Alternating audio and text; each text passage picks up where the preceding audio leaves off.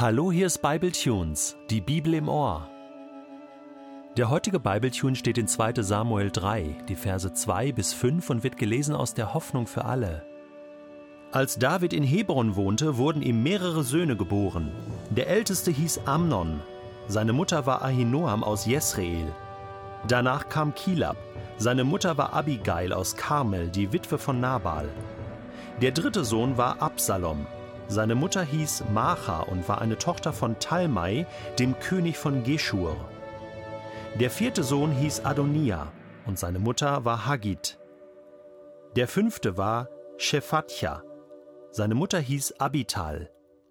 Jitream, der sechste, war der Sohn von Davids Frau Egla. Diese sechs Söhne wurden in Hebron geboren. Wahrscheinlich geht es dir genauso wie mir. Immer wenn ich das Alte Testament lese und dann sehe, dass einige Männer so relativ viele Frauen hatten, äh, frage ich mich, darf der das?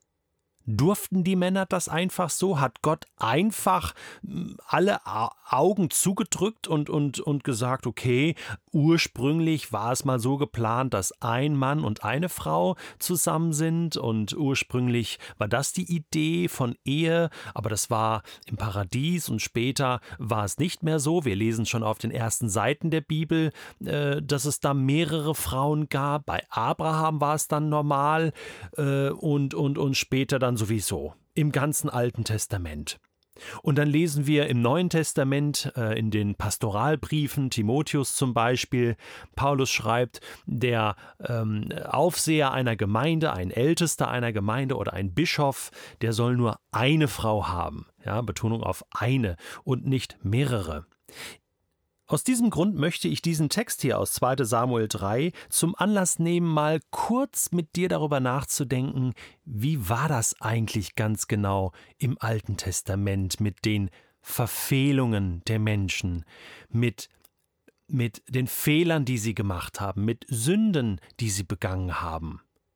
Ich meine, es ist doch klar, Gott hat die Ehe gestiftet, es war seine Idee, und Jesus sagt später ähm, auf die Frage der Pharisäer, ja, Mose hat uns einen Scheidebrief gegeben, wir können uns scheiden lassen äh, von unseren Frauen oder etwa nicht, sagt Jesus, schaut doch zurück, wie es am Anfang war, das war nicht Gottes Idee, da war ein Mann und eine Frau, und die gehörten so zusammen. Nun, ähm, der Rest vom Alten Testament ist Geschichte und wir sehen diese Höhen und Tiefen und dass es total anders gehandhabt wurde. Aber das, was dort beschrieben wird, muss ja nicht unbedingt die Idee Gottes gewesen sein. Das ist einfach das, was die Menschen daraus machten. Nun, jetzt fragt man sich, ja, so Leute wie Abraham, Mose äh, und David, das waren doch Gottes Männer.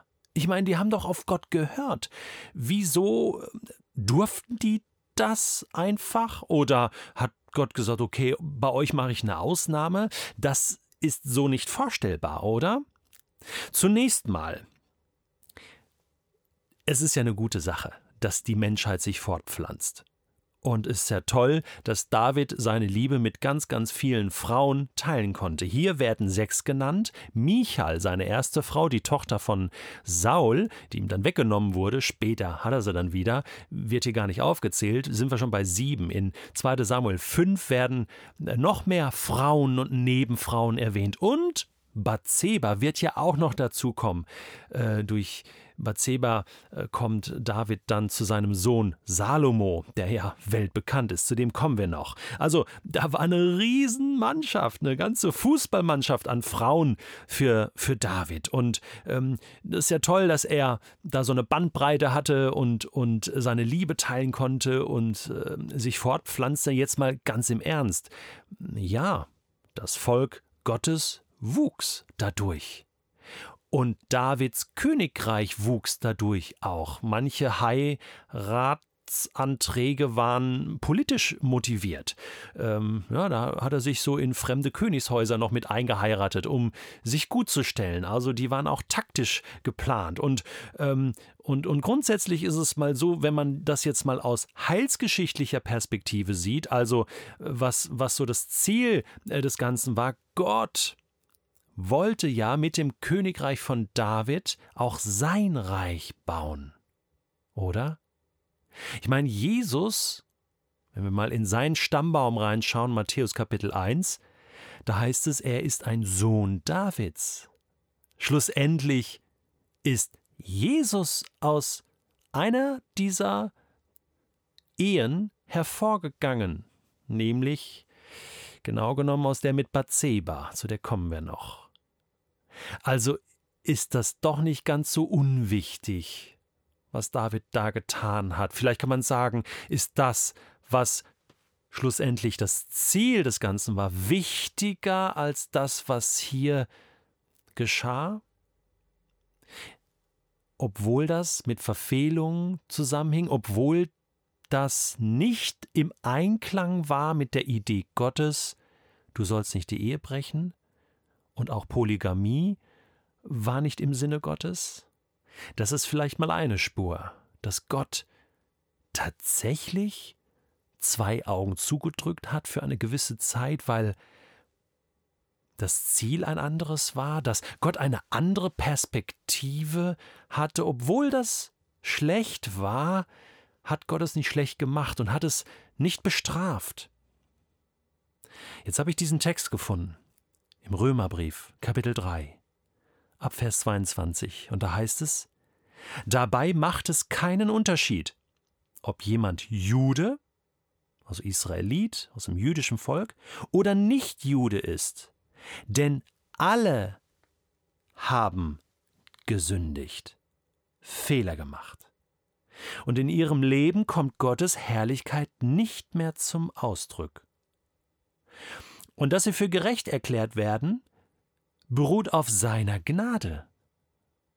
Alle Menschen, Juden und Heiden, Juden und Nichtjuden, haben Fehler gemacht und nur aufgrund von Gottes Gnade werden sie gerecht erklärt. Es ist sein freies Geschenk, heißt es weiter in Vers 24, aufgrund der Erlösung durch Jesus Christus, eben dem Sohn Davids, dem Nachkommen Davids. Ihn hat Gott vor den Augen aller Welt zum Sühneopfer für unsere Schuld gemacht. Durch sein Blut, das er vergossen hat, ist die Sühne geschehen und durch den Glauben kommt sie uns zugute. Und jetzt kommt's. Damit hat Gott unter Beweis gestellt, dass er gerecht gehandelt hatte, als er die bis dahin begangenen Verfehlungen der Menschen ungestraft ließ. Aha. Die bis dahin begangenen Verfehlungen, also alle Verfehlungen von Adam bis Jesus, ließ er ungestraft. Eigentlich. Gut, manche Menschen haben unter den Folgen gelitten oder das geerntet, was sie gesät haben. Aber jetzt heißt es in Vers 26, wenn er Nachsicht übte, geschah das im Hinblick auf das Sühneopfer Jesu. Das ist die Perspektive. Die war schon im Alten Testament da. Dieser Hinblick auf das Sühneopfer von Jesus, dieser Blick auf Jesus. Und durch dieses hat er jetzt in unserer Zeit seine Gerechtigkeit unter Beweis gestellt. Er hat gezeigt, dass er gerecht ist, wenn er den für gerecht erklärt, der sein ganzes Vertrauen auf Jesus setzt. Und ich bin überzeugt, dass auch David in Psalm 110 zum Beispiel schon geahnt hat, wer der Messias ist, dass der Messias kommt. Er hat ihn schon gesehen und hat sein ganzes Vertrauen auf ihn gesetzt. Lies mal nach, Psalm 110, kleine Hausaufgabe. Oh ja, Gott war mit David. Gott hat hinweggesehen und hingeblickt auf Jesus. Und wir, wir leben in einem goldenen Zeitalter, Gnadenzeit. Gott sieht auch deine Schuld nicht mehr wenn du auf Jesus siehst und ihm vertraust